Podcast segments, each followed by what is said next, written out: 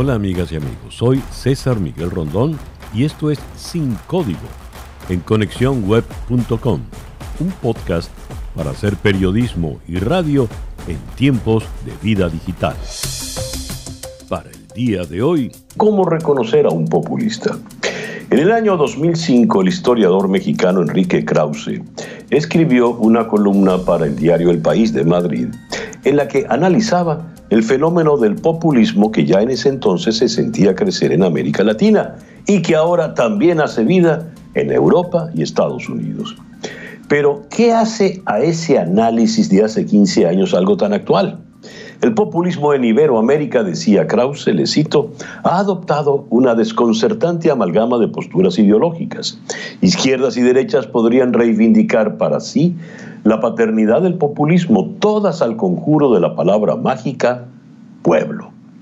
Y continúa Krause, son cara y cruz de un mismo fenómeno político cuya caracterización, por tanto, no debe intentarse por la vía de su contenido ideológico, sino de su funcionamiento. Fin de la cita. En ese texto, Krause colocaba en el mismo saco al general Juan Domingo Perón y al teniente coronel Hugo Chávez en espectros ideológicos diferentes, pero con características evidentes de liderazgo populista.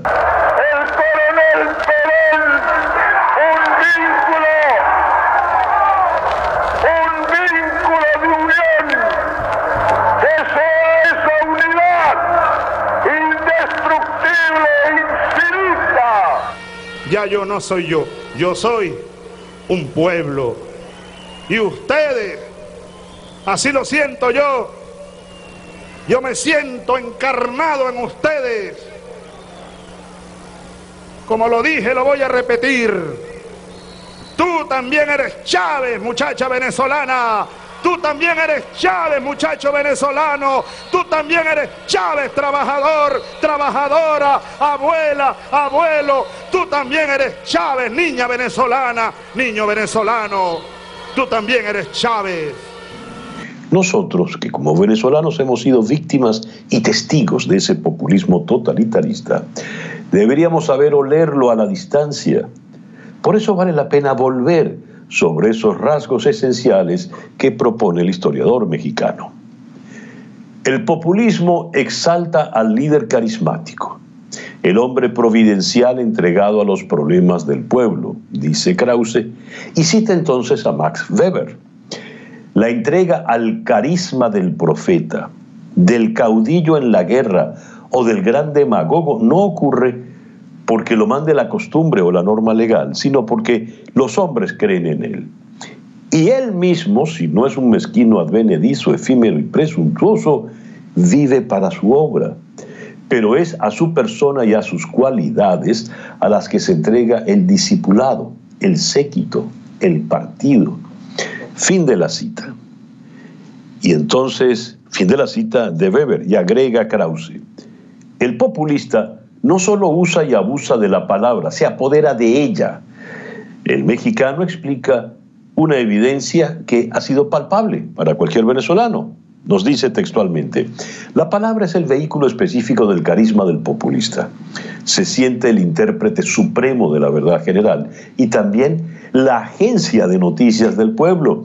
Habla con el público de manera constante, atiza sus pasiones, alumbra el camino y hace todo ello sin limitaciones ni intermediarios.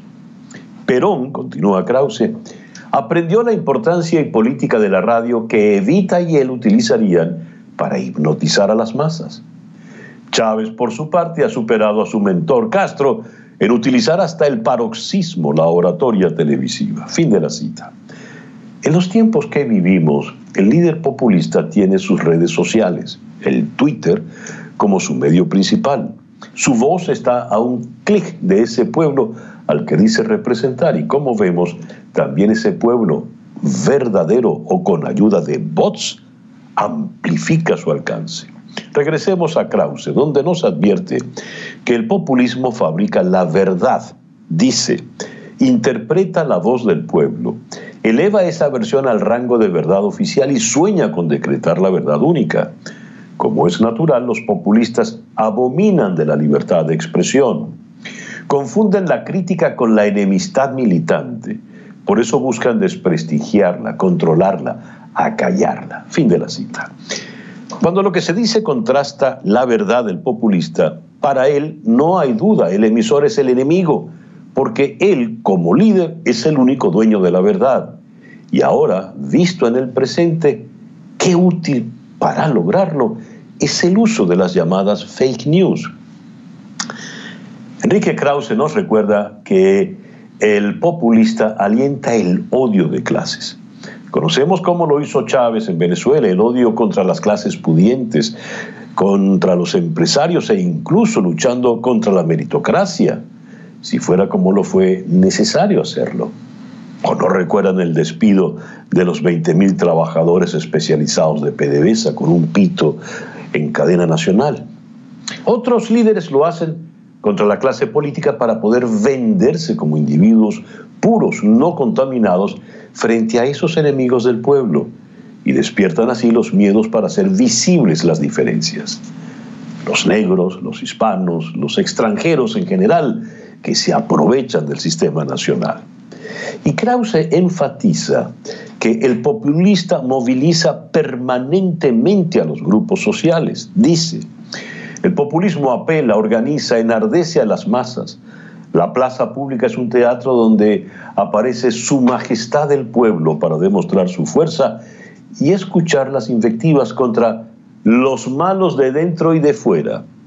Y aclara Krause que el pueblo no es la suma de voluntades individuales expresadas en un voto y representadas por un parlamento, sino una masa selectiva y vociferante, como la que caracterizó Groucho Marx. El poder para los que gritan, el poder para el pueblo. A falta de teatro, el Twitter da parlantes disonantes a todos. Grita como nunca antes ese pueblo. Enrique Krause identifica al líder populista, inmune a la crítica y alérgico a la autocrítica, con la acción de buscar el error o la falla fuera de sí. El chivo expiatorio desvía la atención interna hacia el adversario de fuera. La Argentina peronista, el castrismo y el chavismo lo hicieron con diversos estilos al situar a Estados Unidos como el culpable, el enemigo exterior que nos ataca. ¿Lo recuerdan ustedes? El mexicano afirma el populismo desprecia el orden legal. Recuerda cómo una vez en el poder Chávez dijo el caudillo tiende a apoderarse del Congreso e inducir la justicia directa, la justicia popular, bolivariana. El Congreso, la Corte, se convierten entonces en un apéndice del poder del líder populista. Y quizás lo más importante que destaca Enrique Krause es lo siguiente. El populismo abomina de los límites a su poder mina, domina y en último término domestica o cancela las instituciones de la democracia liberal, se niega a rendirse por sus normas, bombardea la fe en esas instituciones para poder sobrevivir. Finaliza Krause con una sentencia vital, le cito, desde los griegos hasta el siglo XXI, pasando por el aterrador siglo XX, la lección es clara. El inevitable efecto de la demagogia es subvertir la democracia.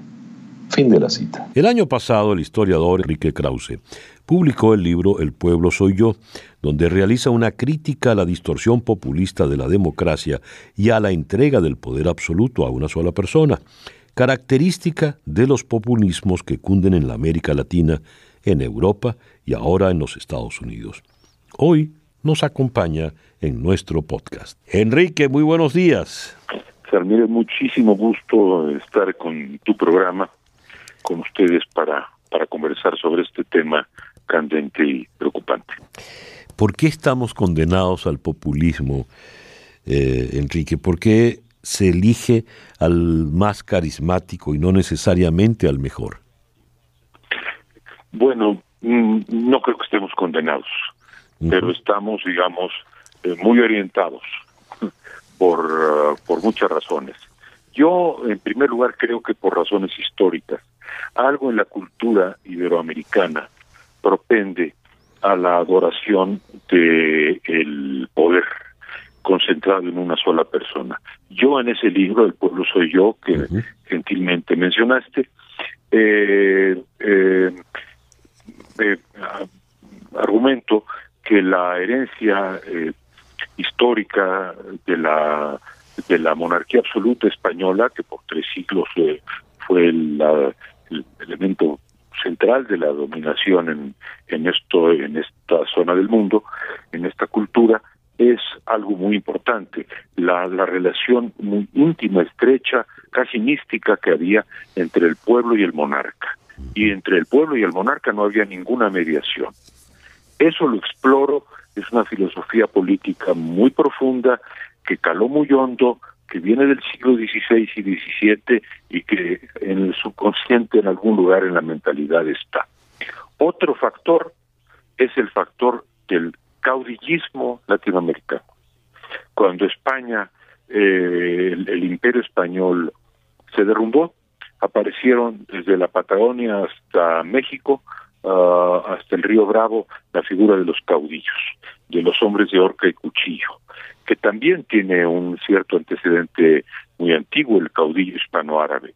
Bueno, pues estos dos elementos, entre el caudillismo y el amor al monarca, había poco poco espacio para el desarrollo de las democracias liberales en estos dos siglos de Iberoamérica. No obstante, hemos construido en, diverso grado democracias liberales en varios de nuestros países y estamos en esa lucha. Esa es la lucha en la que estamos. Eh, la democracia liberal enfrentada a la herencia caudillista y vagamente monárquica absoluta de la de, de la, de la historia española en América eh, y, eh, y es la lucha entre bueno las leyes la razón la constitución las libertades y los liderazgos populistas que es el nuevo rostro del caudillismo del siglo XX Enrique el, has estudiado eh, en, abundantemente el caso de Hugo Chávez. Y, y minutos antes de, esta conversación, pusimos un, sonido de Chávez en su campaña electoral, la última que llevó adelante cuando ya sabía que estaba condenado a muerte en el año 2012. El cáncer era, era incurable. Y eh, él allí se identifica con el pueblo y dice, yo soy el pueblo y tú niña, tú mujer, tú trabajador, tú eres Chávez porque tú eres el pueblo. A ver, esto ocurre en una democracia que durante 40 años en la América Latina se consideró ejemplar, que todos los males estaban superados y Venezuela pasaba a ser un Estado moderno y solvente democráticamente. Y mira que ya tenemos 20 años de esta cosa llamada Revolución Bolivariana. Y la tenemos ahora no con un hombre del carisma de Hugo Chávez, sino con alguien que es todo lo contrario, Nicolás Maduro. ¿Cómo se puede explicar eso entonces? Bueno, primero hay que decir que la impronta de Chávez, que la herencia de Chávez fue muy muy fuerte, porque en Chávez no solamente se aunaban los elementos que he dicho aquí del de, esa especie de, monarca y el pueblo, el pueblo eh, fundido en un pacto místico con el monarca, sino también el caudillo. Pero Chávez tuvo además el factor militar en, en, en, Venezuela, que es muy, muy importante en la historia venezolana. Súmale a eso el tsunami de dólares petroleros que llegaron durante esa época y súmale a eso el apoyo de la inteligencia eh, eh, política cubana.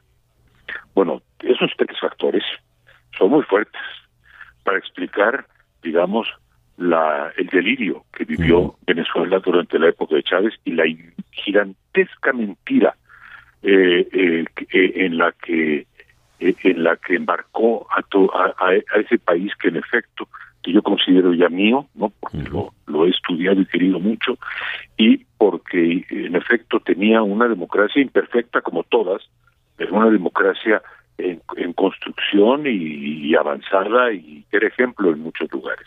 Bueno, Maduro. Maduro ya no, Maduro, el, carisma no, no se, no se delega, no se transmite. Así que la popularidad que tenía Chávez no la tiene Maduro.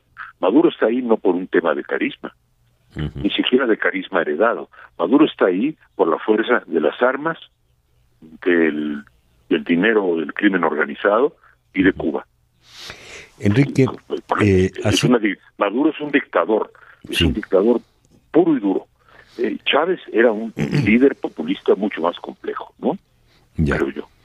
A ver, siguiendo con estos casos de populismo, quisiera detenerme ahora en Evo Morales, que por una circunstancia muy particular sale del poder y le va a recibir nada menos que Andrés Manuel López Obrador, eh, con los brazos abiertos.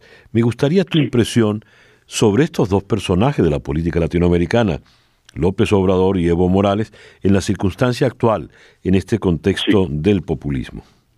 Bueno, mira, yo creo que Evo Morales eh, se equivocó, básicamente porque creyó que su uh, carisma, que igualmente lo ha tenido, eh, le, le era suficiente como para perpetuarse en el poder y tenerlo hasta la eternidad.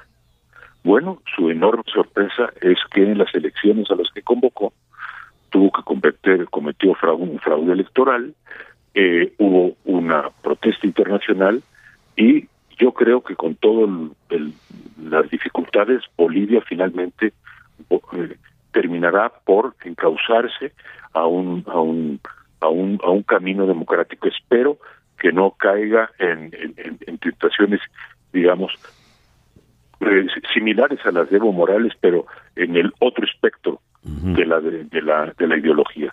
Simplemente eh, lo que me alienta es que existe un parlamento, que existe una opinión pública eh, alerta y que va a existir, van a venir elecciones que seguramente serán elecciones enormemente vigiladas adentro y afuera. Eh, yo espero que Bolivia vuelva al cauce de la democracia, como por supuesto eh, mm, espero que ocurra también con Venezuela en un futuro Ahora México, México es un es un es un tema muy doloroso. Em, porque yo desde hace muchos años advertí en López Obrador eh, los rasgos típicos de un líder populista. No se parece a Chávez porque no es militar, no tiene el tsunami de dólares petroleros que tenía Chávez, no tiene la vinculación tan estrecha con Cuba que tenía Chávez, pero tiene otra cosa, tiene un gigantesco carisma personal y una voluntad de poder de ese mismo tamaño. Entonces, eh, ante la corrupción del régimen de Peña Nieto, vergonzosa, que fue que correspondió, que este Peña Nieto fue casi el sepulturero de la democracia mexicana y del PRI desde luego, bueno, triunfó este hombre tesonero, perseverante, que es López Obrador, que ha viajado por el país no sé cuántas veces recorriendo palmo a palmo todo el país.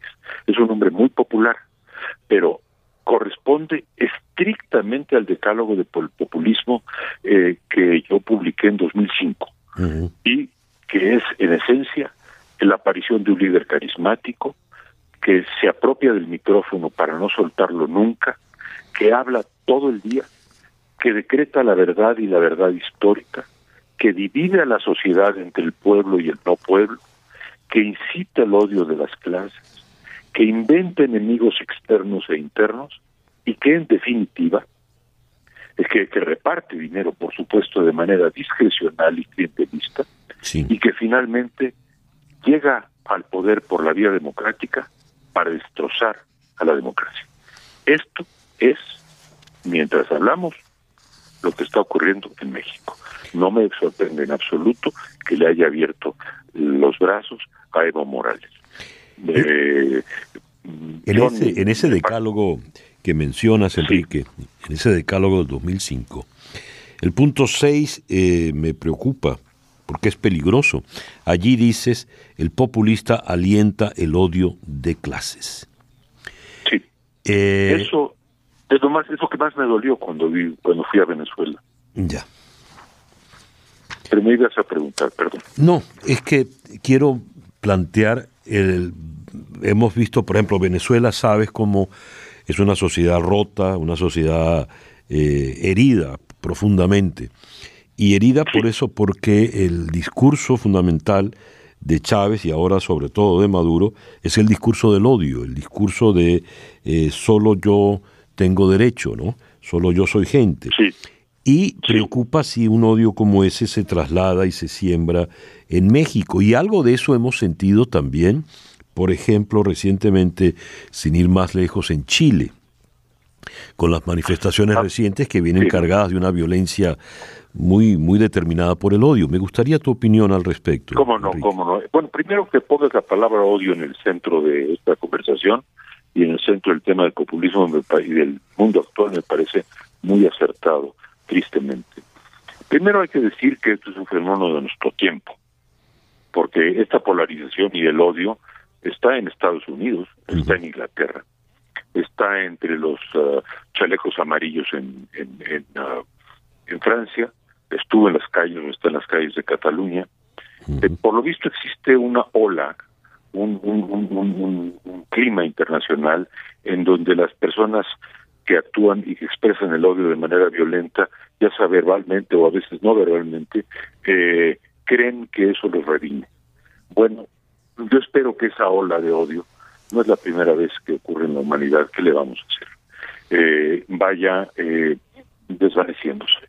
En México esto está es muy agudo, muy agudo.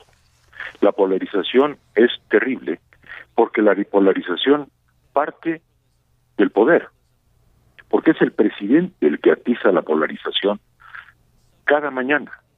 Hugo Chávez la atizaba con mucha frecuencia en sus cadenas eh, televisivas y radiofónicas y desde luego en su programa Lo Presidente. Pero López Obrador la atiza todos los días en su conferencia mañanera. Por momentos parece conciliador, parece que estuvieran luchando dentro de su alma esas dos tendencias y que algo de sensatez brota y hoy mismo se refirió a todos los mexicanos, al gobierno de todos los mexicanos y a que él no tiene problemas con los empresarios. Pero se ha dedicado desde hace siglos a separar, a, a fustigar, a, a todos aquellos que no estamos de acuerdo con, con su eh, política económica, su política, eh, eh, digamos, con sus con la instrumentación de su política social, porque ¿quién va a estar en contra de ayudar a la gente pobre? Nada más que creo que lo que está instrumentando, pues es a quienes más va a afectar es a la gente pobre. Pero lo que más me preocupa en México es la ruptura la, la crisis, el, posible naufragio de la democracia mexicana. O sea que nos ocurra algo similar a lo que ha ocurrido en, Venezuela. ¿Crees que es factible, Enrique? ¿Tan lejos? Mm, mira, todavía eh, cada país es desdichado a su manera. ¿eh? Sí. nunca vamos a hacerlo exactamente como Venezuela, y ni Venezuela como Cuba, ni como Cuba como algún otro país. ¿no? Cada quien es. Pero este país va, a, se han perdido cosas muy importantes. Y la polarización, la concordia mínima, el respeto, la polarización eh, crece, el respeto decrece, el odio eh, eh, va en aumento eh, y, y, y, y eso me preocupa mucho. ¿Qué es lo cuál puede ser el desenlace? Bueno, yo creo que el designo de López Obrador es eh, que lo que él llama su cuarta transformación sea lo que Chávez llamaba el socialismo del siglo XXI, algo que quede ya por las décadas. Bueno, esto no es democrático. Lo que yo espero es que se preserve el aparato electoral y las libertades de México. San Miguel, eso es el punto central, que se preserve el aparato electoral y las libertades públicas no estoy seguro a estas alturas de que lo podamos lograr. Enrique, una última pregunta. La lanzo y a lo mejor todavía no tienes la respuesta, pero me gustaría el intento.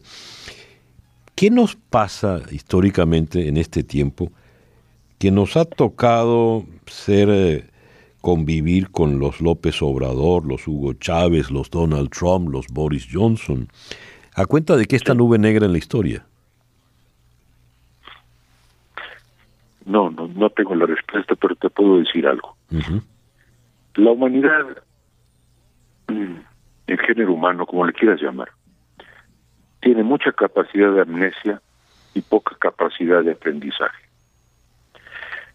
Si no tuviera amnesia, o lo tuviera menos, y tuviera más capacidad de asimilar y aprender, hubiese entendido que el siglo XX sembró las ciudades y los campos del mundo con decenas, si no es que centenares de millones de personas que murieron sacrificadas porque sus países entregaron el poder a un solo hombre.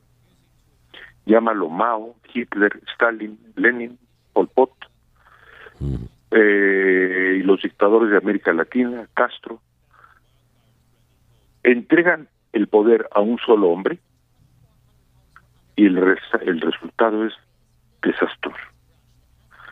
Desastroso directamente, no solo en hambre, hambrunas, enfermedades, sino en muertos, en guerras.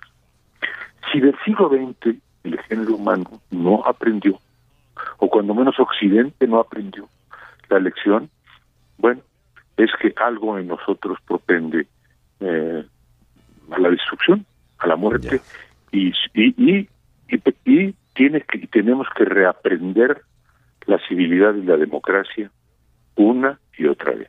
¿Qué le vamos a hacer? Como decía Isaiah Berlin, citando a Kant, y esto te digo, con esto cerramos, ¿no? Del torcido tronco del género humano nunca ha salido nada definitivamente bueno. Estimado Enrique, muchísimas gracias por regalarnos estos minutos tan, tan enriquecedores e interesantes. este es un, honor, es un gusto estar en tu, contigo en tu programa, escuchándote y hablando contigo. Gracias, Enrique. Era el historiador, ensayista y editor mexicano Enrique Krause. Y bien, así hemos llegado al final de nuestro episodio por el día de hoy. Esto es Sin Código en conexiónweb.com, un podcast para hacer periodismo y radio en tiempos de vida digital.